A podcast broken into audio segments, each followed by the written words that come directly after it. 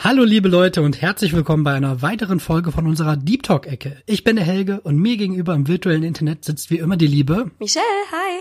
Wir haben uns auch für diese Woche mal wieder zwei sehr interessante Fragen ausgedacht und ich denke, wir fangen jetzt gar nicht an groß drum herum zu reden und diesmal darfst du gerne die erste Frage stellen, wenn du das möchtest. Klar, kann ich gern machen.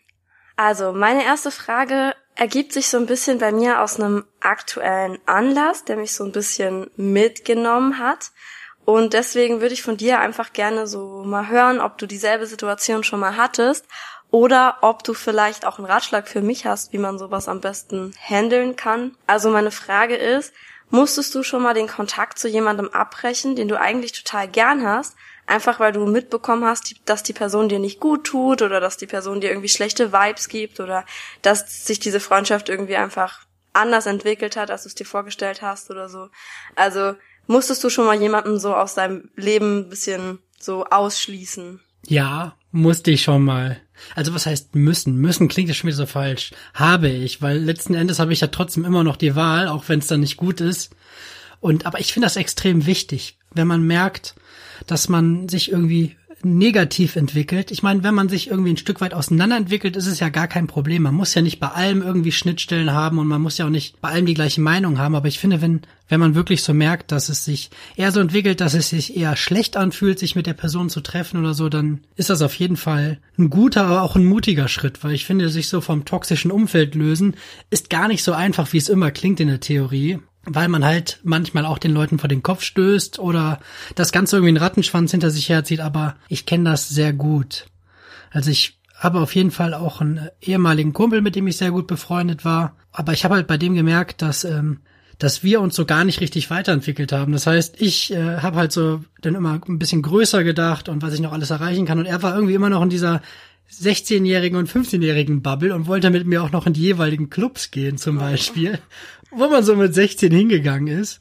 Und da habe ich mir gedacht, so, da, keine Ahnung, da war ich schon Mitte 20. Also es ist jetzt nicht Ewigkeiten her, also gute fünf Jahre. Und äh, ja, das ist einfach so, habe ich dann gemerkt, so das gibt mir so gar nichts, mich da irgendwie zu treffen und so, denn es gibt vielleicht irgendwie ein gewisses Guthaben, wo man sagt, so, ja, er hat noch irgendwie Credits, weil wir früher so mega dicke waren, aber irgendwann sind die halt auch aufgebraucht und mhm. Da war das zum Beispiel so. Und zum Beispiel auch, ähm, ich war ja auch im Schützenzug und Fußballverein. Also so richtig im Vereinswesen integriert, richtig im Dorf. Dorfleben, ja, genau. Und ich habe halt dann auch, als ich irgendwann gesagt habe, ich trinke keinen Alkohol mehr, dann hieß es ja auch, äh, was ist mit dir, warum trinkst du nix, musst du fahren, bist du krank, hast du keinen Pimmel. Oh, eben haben wir noch gesagt, wegen dem fehlenden Popschutz darf ich Pimmel nicht sagen. Jetzt habe ich es doch gesagt. Das ging schneller als gedacht. hätte im Leben nicht gedacht, dass das Wort heute vorkommt. Ähm, ja, und da bin ich dann halt auch bei manchen Personen so ein bisschen halt an meine Grenzen gestoßen, habe gesagt, okay, wenn da wirklich überhaupt kein Verständnis dafür ist, dass ich auf ein, dass ich auf Alkohol zum Beispiel nicht verzichte oder jetzt nicht bei der fünften Runde Schnaps dabei bin, da denke ich mir auch so, das sind dann keine Leute, mit denen ich meine Zeit teilen muss. Das ist so, das sind so zwei Beispiele, die mir da auf Anhieb einfallen. D ja. Das kann ich aber auch voll verstehen. Also gerade wenn du selber dich verändert hast und man ist ja nicht gezwungen, sich zu verändern. Also wenn der andere noch derselbe ist wie vor zehn Jahren, ist ja schön, aber wenn du dann merkst, gerade in so einem Verein oder in so einer Gruppe, du hast dich irgendwie weiterentwickelt, aber niemand äh, freut sich mit dir für diese Veränderung. Also wie ich meine, es ist ja gut für dich, dass du sagst, oh, ich achte jetzt auf meine Gesundheit, ist besser für mich und so. Ich trinke jetzt keinen Alkohol mehr. Eigentlich ist das voll bewundernswert, weil es ist ja Alkohol ist ja im Prinzip nichts Gutes, ne? Und äh, eigentlich sollten die Leute das halt akzeptieren oder also selbst wenn sie es jetzt nicht geil finden oder so zumindest sagen, ja, Respekt, dass du das machst, okay, alles klar. Haben wir verstanden, nehmen wir so hin. Aber wenn du dann halt dafür immer so, so Kontra bekommst, klar, ist dann halt auch total toxisch. Vor allem halt so richtig dummer Kontra, ne? Ja. Ich meine, wenn, wenn ich irgendwas doof mache oder irgendwas doofes sage und jemand sagt, boah, das war jetzt echt dumm, dann verstehe ich das. Aber wenn ich zum Beispiel kein Alkohol trinke oder so, das ist halt für mich, da da, da brauche ich auch gar nicht irgendwie reflektieren. Da merke ich direkt auf Anhieb, dass das einfach dumm ist. Ja, so. bringt halt niemandem was dann. Nee. Aber ja, was, was gibt's denn bei dir so? Ja, also ich habe sowas ähnliches jetzt schon so zwei, dreimal erlebt. Also einmal halt auch so ähnlich wie du erzählt hast, einfach, dass ich das Gefühl hatte, dass ich mit jemandem einfach nichts mehr so zu erzählen hatte Also das war halt auch ein Kumpel von mir. Ich habe mich früher mit dem und noch mit so mehreren Leuten halt immer getroffen.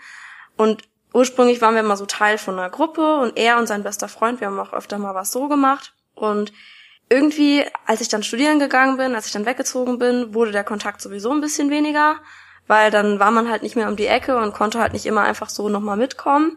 Ich musste dann halt immer extra am Wochenende gucken, okay, was mache ich dieses Wochenende, bin ich in der Heimat oder nicht? Und dann wurde das eh schon weniger und dann war irgendwann so der Punkt gekommen, also ab und zu schreiben wir heute jetzt auch immer noch, aber ist dann mehr so dieses, okay, was gibt's so Neues?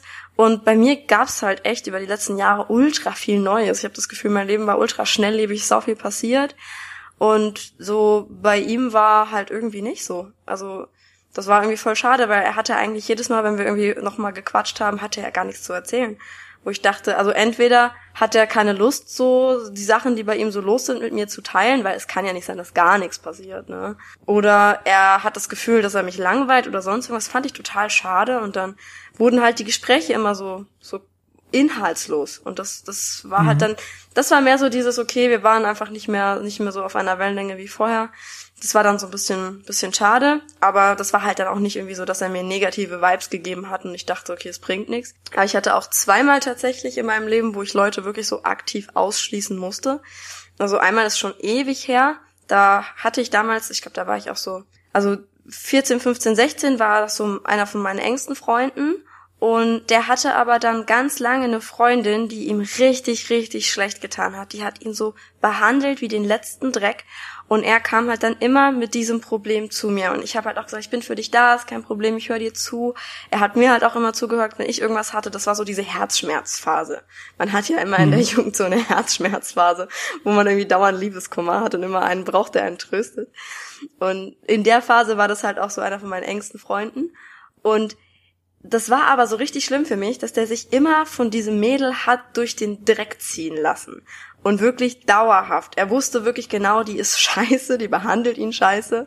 Und er hat nichts dagegen getan. Ja, und irgendwann war dann halt der Punkt auch da, wo ich gesagt habe, du kannst mir zwar immer davon erzählen und ich kann dir halt auch noch 500 Mal denselben Ratschlag geben. Aber irgendwann, wenn du halt nie einsiehst, dass die Beziehung dir nichts mehr bringt und dass du immer nur deine schlechten Erfahrungen bei mir ablädst und ich dir immer wieder dasselbe sage, Junge, wenn du nicht mehr glücklich bist, dann ändere was dran. Und das zog sich wirklich über Jahre so, dass der mir das immer wieder vorgejammert hat, oh, es geht nicht mehr, es geht nicht mehr. Ich so, ja, wenn es nicht mehr geht, meine Güte, dann mach halt Schluss. Wenn's, wenn du wirklich schon selber an dem Punkt bist, dass du sagst, es geht nicht, dann musst du was dagegen tun. Und wenn du weißt, es tut dir selber nicht gut und es geht dir immer schlecht damit und du versprühst deine Negativität immer auf deine engsten Freunde und so, dann bringt die Beziehung dir vielleicht auch einfach nichts mehr. Aber das hat der einfach nicht eingesehen und der kam dann immer wieder mit, ja, und sie hat schon wieder das gesagt und sie hat schon wieder das gemacht und sie hat schon wieder das gemacht.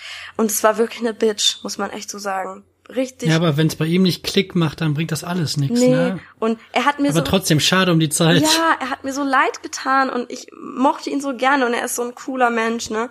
Aber ich konnte mir das nicht mehr anhören. Es ging nicht. Ich, ich konnte einfach, ich konnte es nicht mehr.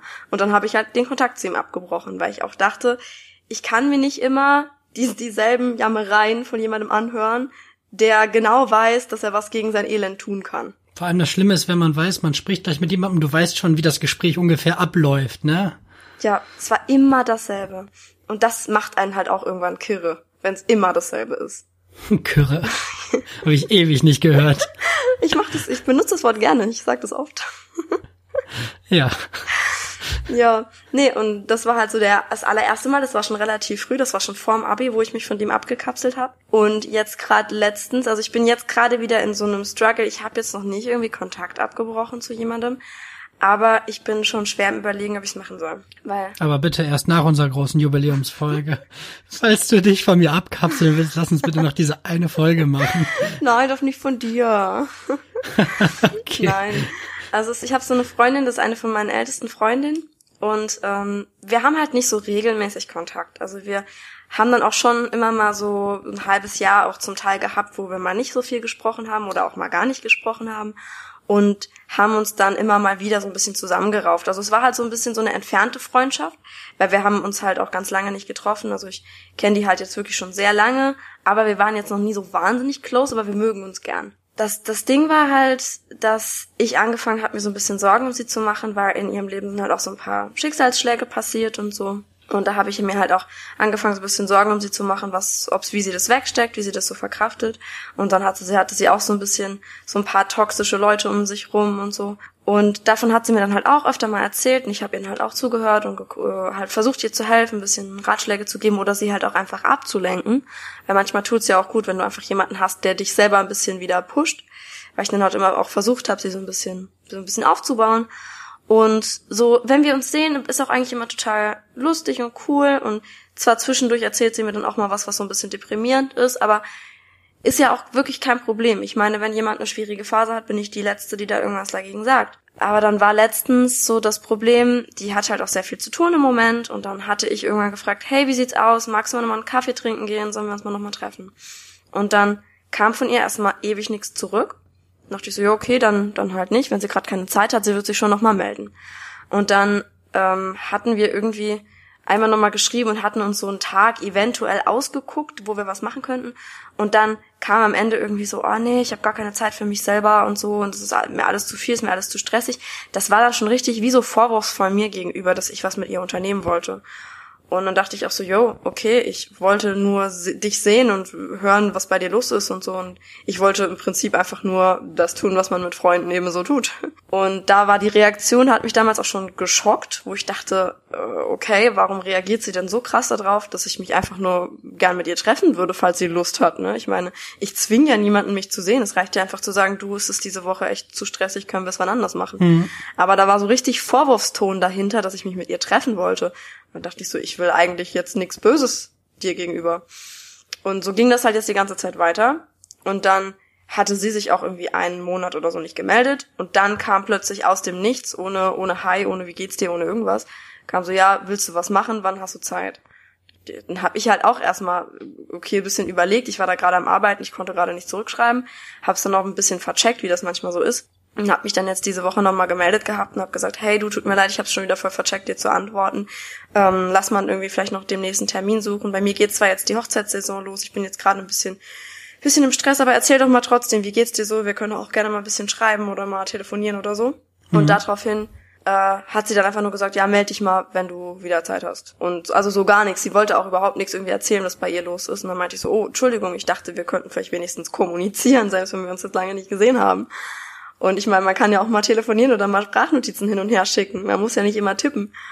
Und da habe ich gesagt, ja, wir könnten ja wenigstens irgendwie mal schreiben oder mal irgendwie quatschen. Und so, ja, nee, im Moment nicht.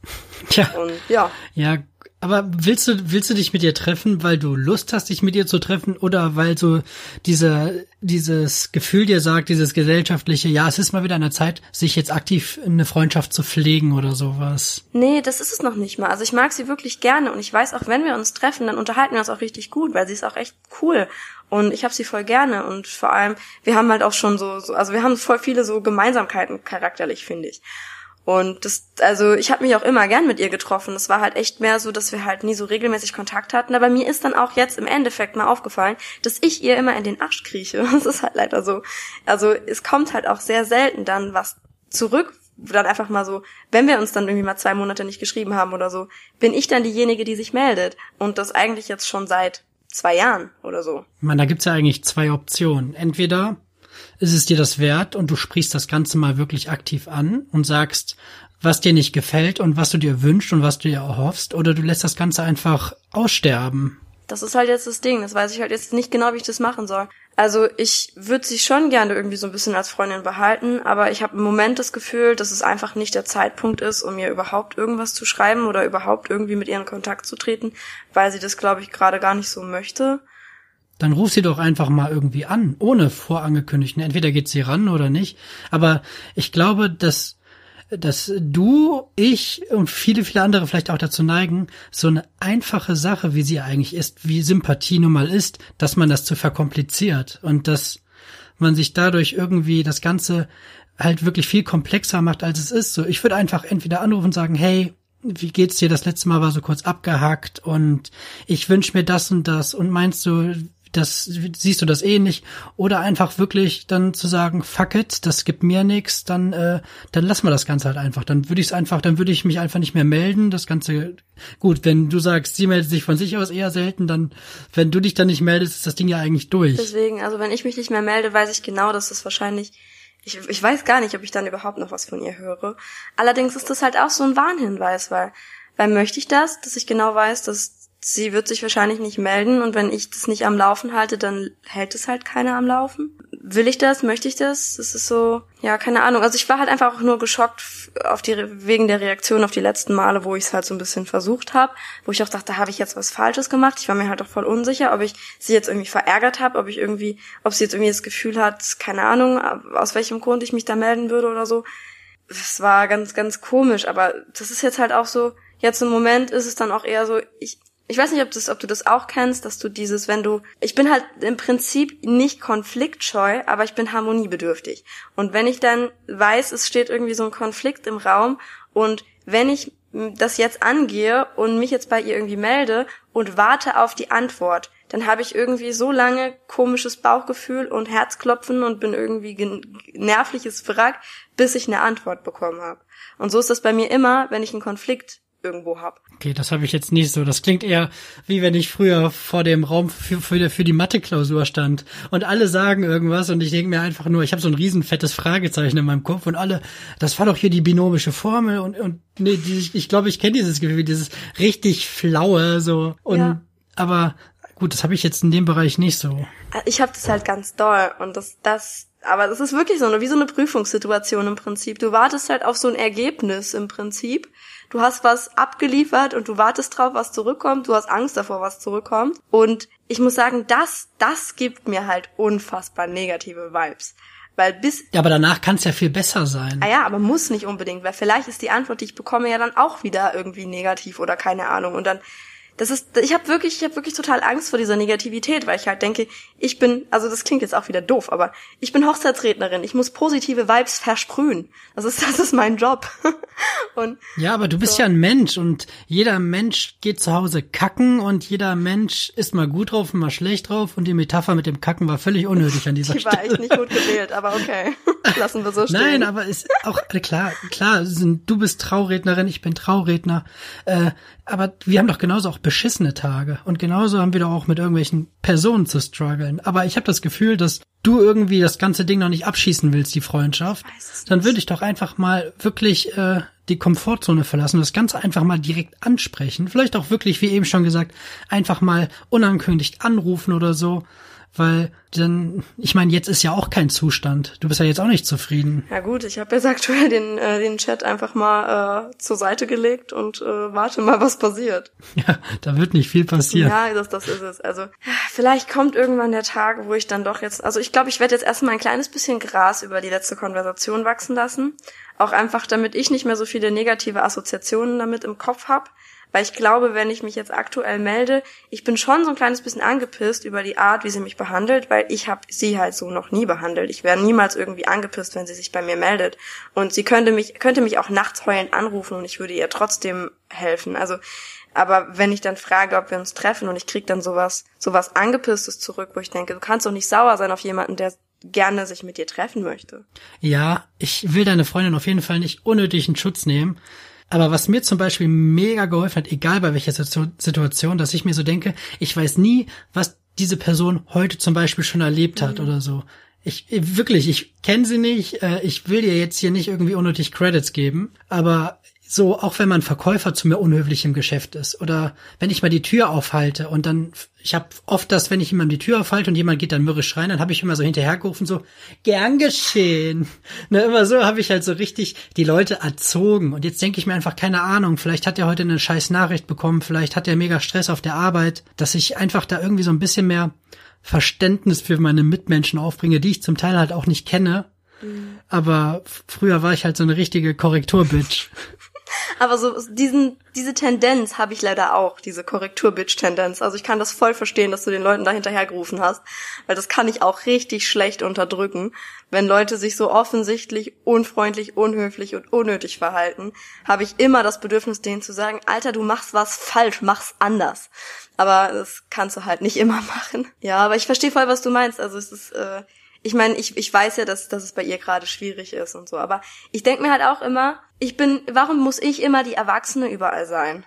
Warum kann ich mal mir gegenüber jemand der Erwachsene sein? Weil so, ich bin dann immer die, die dann, die dann nachgibt und die dann immer sagt, ja, es ist okay, ich, ich weiß, du hast eine schwere Zeit, du hast eine schwere Zeit, aber selbst wenn ich die noch so schwerste Zeit hätte, würde ich sie nicht so behandeln. Aber vielleicht ist das einfach eine, eine Stärke von dir dass du einfach äh, oft, das, du hast doch schon mal gesagt, dass du irgendwie dieses empathische Verständnis hast. Ja.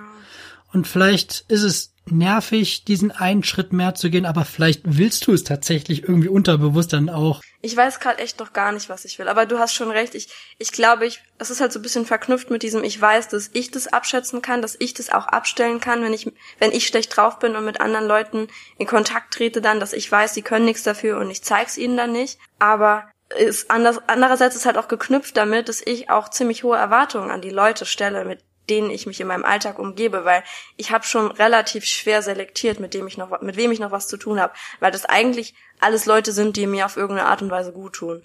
Und äh, ich, das ist halt so ein bisschen dieses Ding, weil ich bin, ich bin sehr stark in diesem Selektieren, weil ich halt auch wirklich dieses, dieses Konflikt dieses Konfliktproblem habe, dass mir Konflikte so körperlich wehtun im Prinzip, dass ich das in meiner Freizeit nicht ertragen kann. Es ist schlimm genug, wenn ich das im Beruf oder so hab.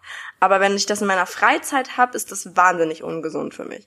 Und dann denke ich mir immer so, ist es es dann wert, wenn so eine Person diese klare Tendenz dazu hat, mir dieses Gefühl öfter zu geben als alle anderen? So. Ja, das ist, gut, das ist halt dieser schmale Grad dann wieder, ne? So, vor allem zu gucken, was was daraus noch zu entwickeln, was was daraus nur noch entstehen kann oder nicht. Aber das äh, das werden wir, glaube ich, in diesem Podcast nicht klären mhm. können. Ich glaube, du musst erstmal für dich selber entscheiden, was du genau willst. Ja. Weil gerade bist du dir, glaube ich, noch überhaupt nicht sicher, in welche Richtung das gehen soll. Nee, ich habe keine Ahnung, muss ich ehrlich sagen. Aber einfach so ein Konflikt ist generell nichts Schlechtes, ne?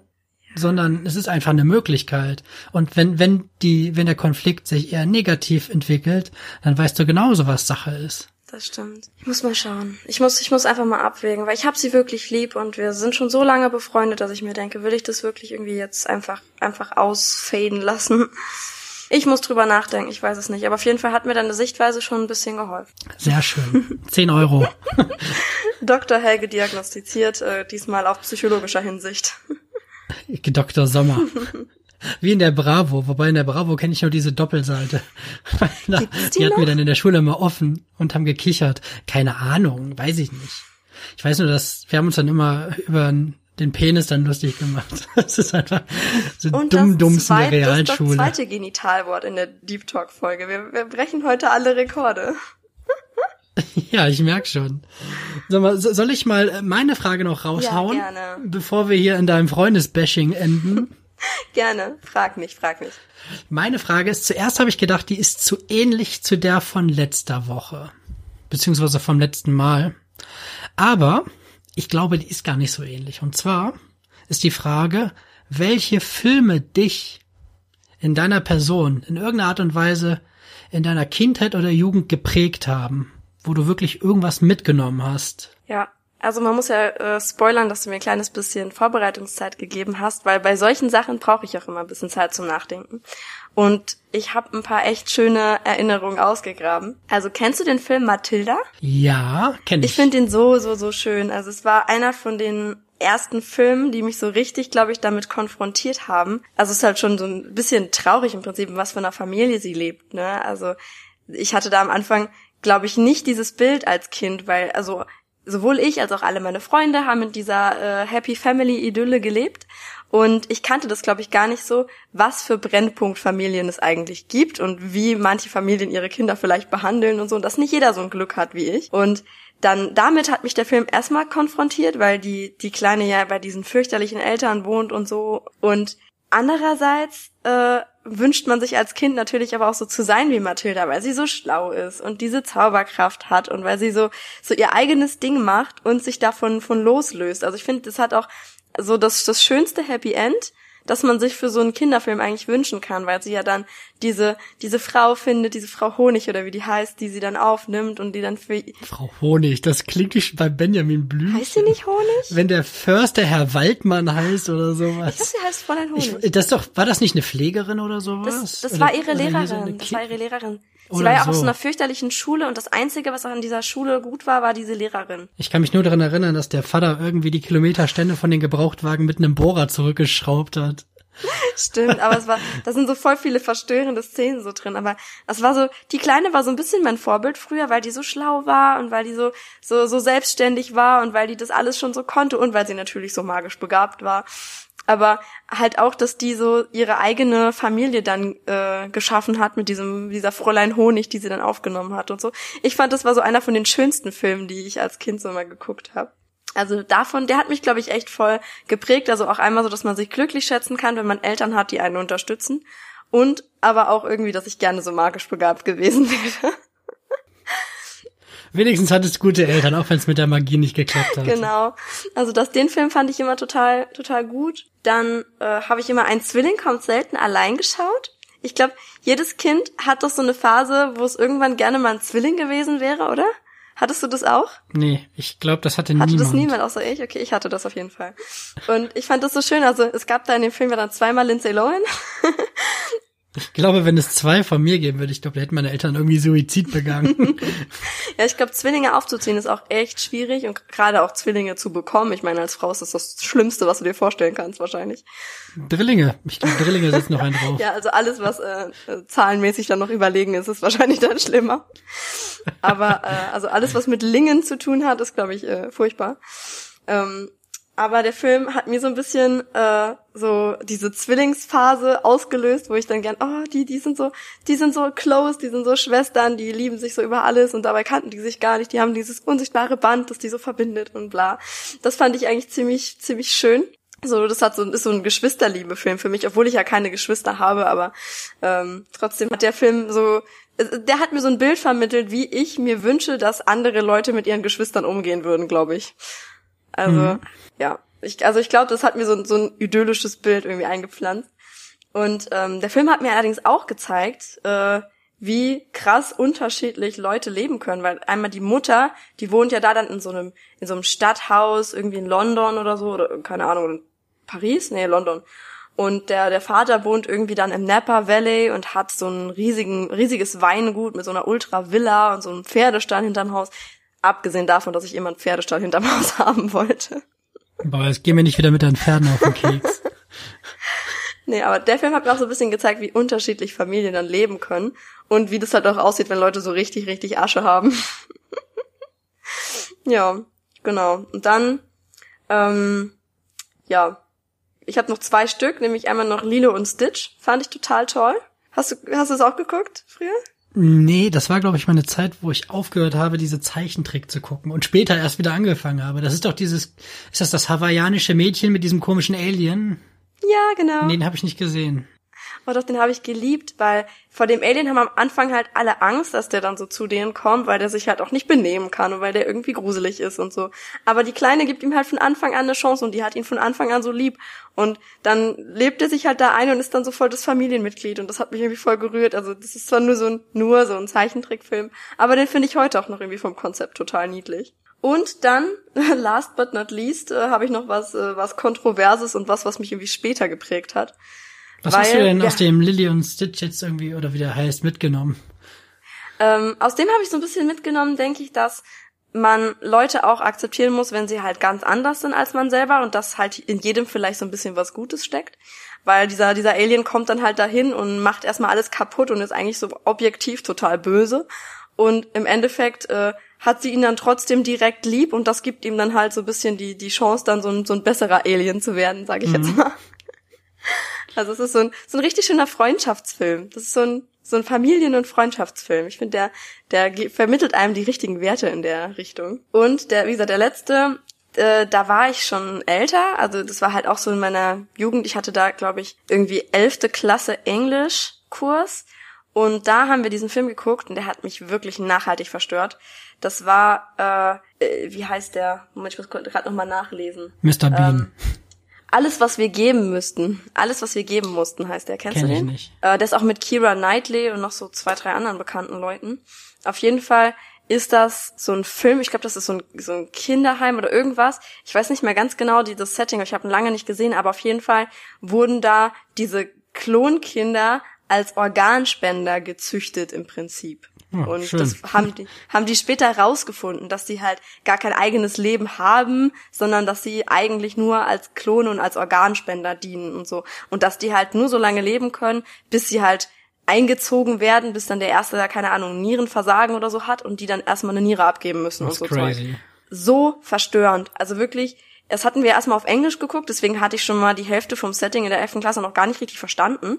Und dann, als ich mir erstmal auf Deutsch zu Gemüte geführt habe, was dieser Film eigentlich bedeutet, war ich wirklich kernverstört. Also ich habe seither auch brutale Angst davor, dass es irgendwann so weit kommt, dass wir Menschen richtig klonen können. Ich glaube, dann sind wir dem Untergang geweiht. Ich kenne das Szenario nur vom Film Die Insel, da war das ja ähnlich.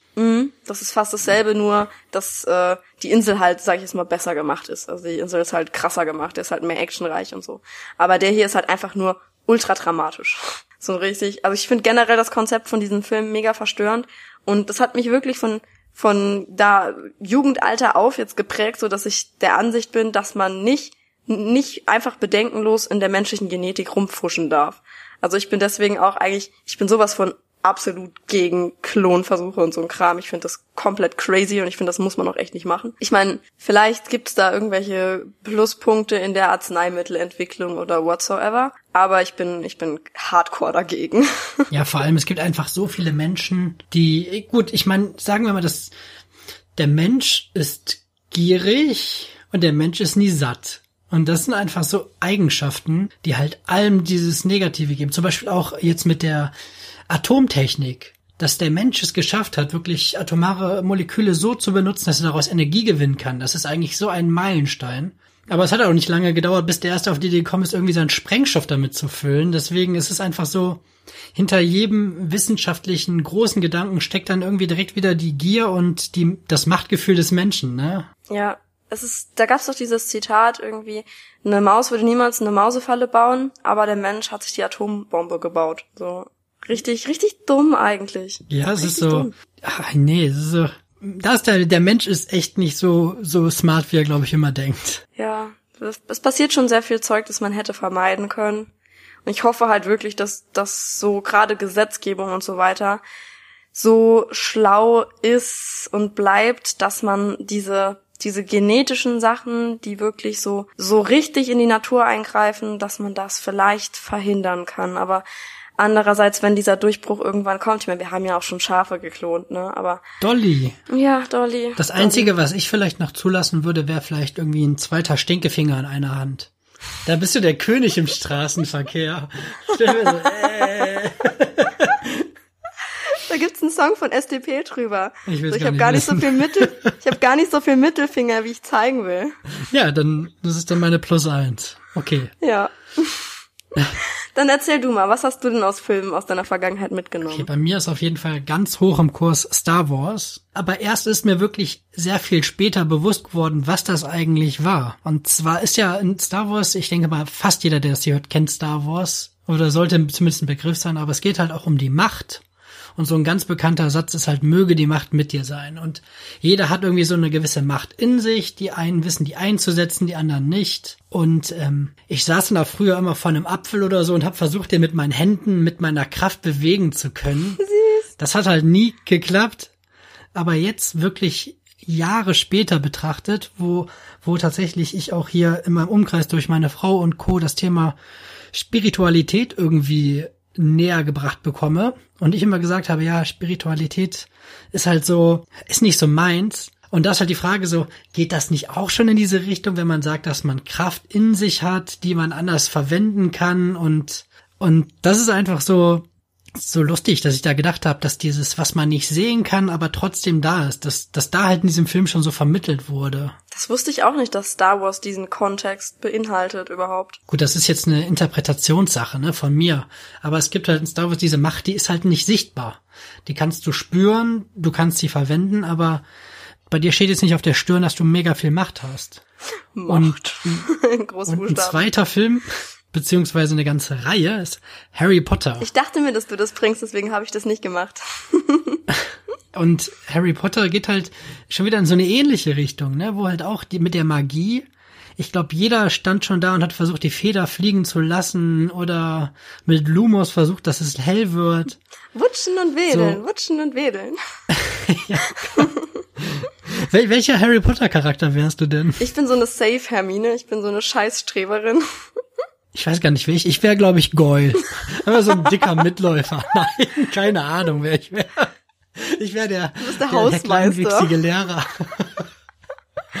mit Mrs. Norris. Okay, Klamauk. Hier ist die wieder viel Klamauk am Start. Klamauk über Klamauk. Ich glaube, ich wäre so ein Cedric, Cedric Diggory, aber das ist ja blöd, weil der stirbt. Das ist echt Ich hoffe, blöd, ihr habt stirbt. mittlerweile alle den Film gesehen. Und er kommt wieder als Vampir, muss man hier an der Stelle anmerken. Und er kommt wieder in dem Film, den du dir bald anguckst. Ja, ich weiß. Äh, er, er spielt bei Tenet mit.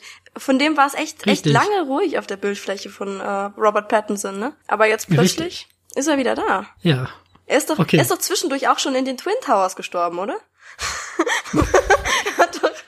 hat doch, schon, das ist schon tausend verschiedene Tode Fact. hinter sich, der Mann.